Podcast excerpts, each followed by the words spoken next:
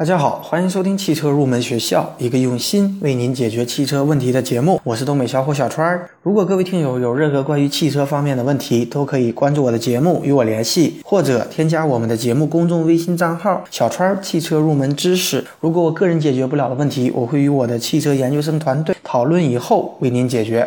好的，今天这期节目呢，我们来聊一下倒车雷达和倒车影像的区别以及它们存在的盲区。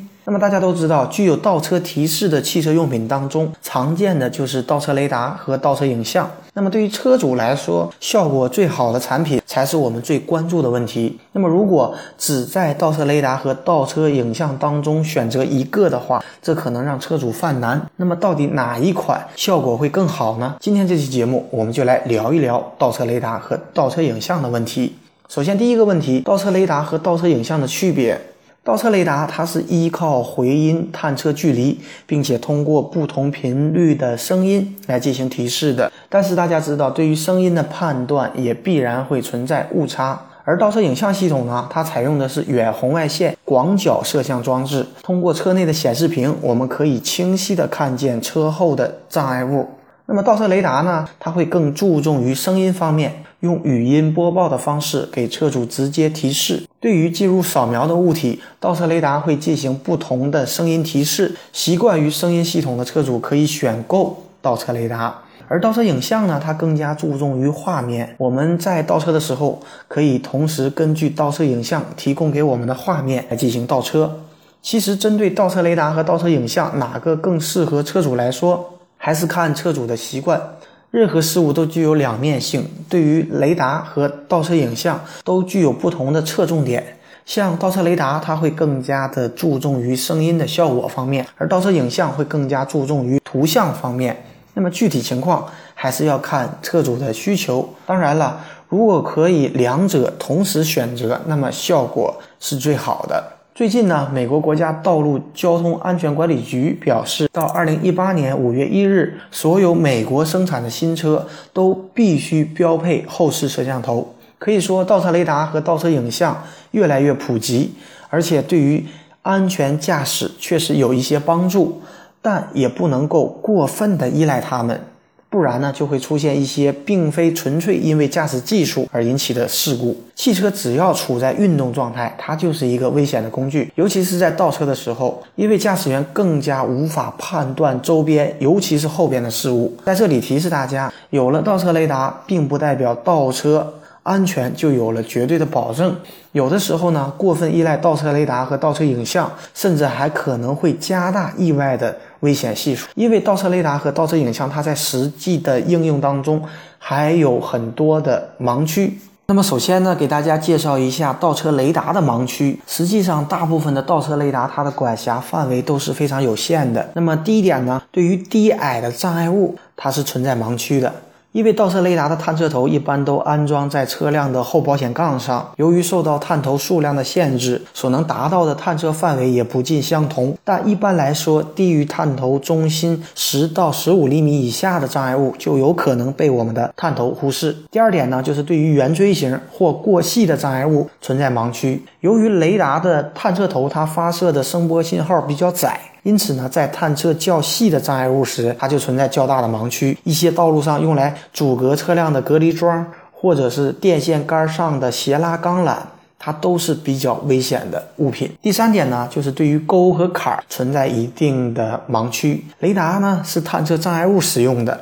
如果在我们的车后有着沟或坎儿，那么雷达是绝对不会做出反应的。那么受到这些盲区的影响，如果在倒车的时候过于依赖雷达的提示，极有可能造成车辆的损伤。总结来说呢，太矮。太偏太细的东西是容易被我们倒车雷达忽视的。其次呢，给大家介绍一下倒车影像的隐患。倒车影像技术的出现，它弥补了倒车雷达的不足，不过它自身也存在着许多的隐患，值得我们大家来注意。第一点呢，就是影像的变形。为了达到更宽阔的观察范围，这种安装在车辆后备箱上的摄像头，它都采用了超广角的镜头，因此呢，所形成的像会出现很大的变形。这种变形。呢直接导致我们对于物体的远近的距离判断失，准因此呢，需要我们谨慎的参考。第二点呢，就是顾此失彼。由于是影像提示，所以车主使用这套系统的时候，注意力都集中在显示屏上，也就意味着我们忽视了车身左右两侧的情况。也许最后保全了尾部的安全，但车身的两侧却受到意外的伤害。第三点呢，就是探头的遮掩。探头附近如果有脏物，比方说泥土或者蜡，又或者说是雨滴，它就会影响我们倒车影像的探测的结果。Everybody, everybody wants to love. Everybody, everybody wants to be loved. Oh, oh, oh, oh, oh, oh. Everybody, everybody wants to love.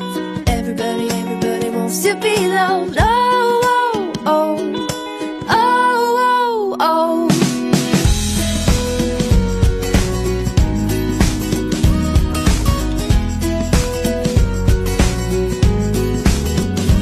好的，下面我们进入网友问答的环节。这位网友呢问到了几个关于空调的问题。首先，第一个问题呢，什么是自动空调？自动空调呢，它实际上是可以自行设定一个温度，然后它能够依据车内的温度自动调节出风的速度，使车内温度向所设定的温度进行调节。那么，自动空调具有平滑柔顺性，调节呢也比较准确，可以一步到位，不用我们手动的来回调节。那么，对于行车安全也是比较有利的。第二个问题呢，他问到了什么是分区空调。所谓分区空调呢，它是指在一个车厢之内，我们可以独立的调节出不同温度的区域。你比方说双区空调，它就是指车内左右两侧的温度是可以独立调节的。比方说四驱空调，它则是指前后两排、左右两侧的温度都是可以分别独立调节的。也就是说，有四个区域的温度可以独立调节。那么分区空调是如何工作的呢？实际上，双区空调和分区空调都是汽车厂家为了更好的卖车而使出的花招。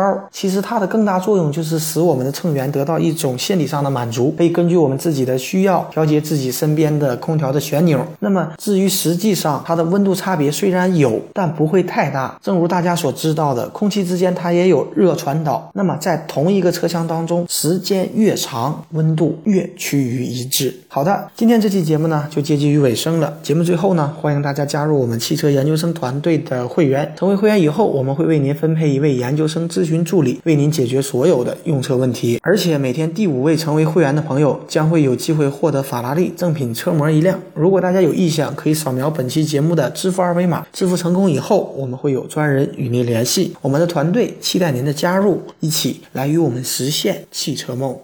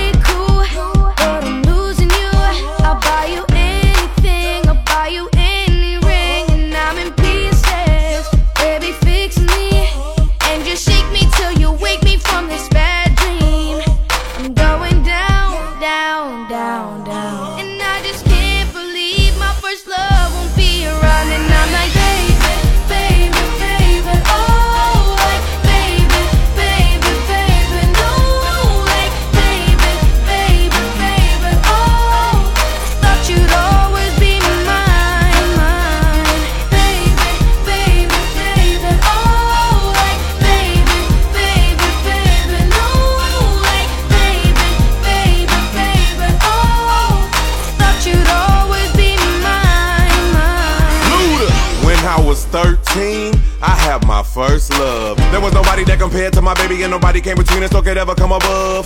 She had me going crazy. Oh, I was starstruck. She woke me up daily. Don't need no Starbucks. She made my heart pound and skip a beat when I see her in the street and at school on the playground. But I really wanna see her on the weekend. She knows she got me dazing, cause she was so amazing. And now my heart is breaking, but I just keep on saying.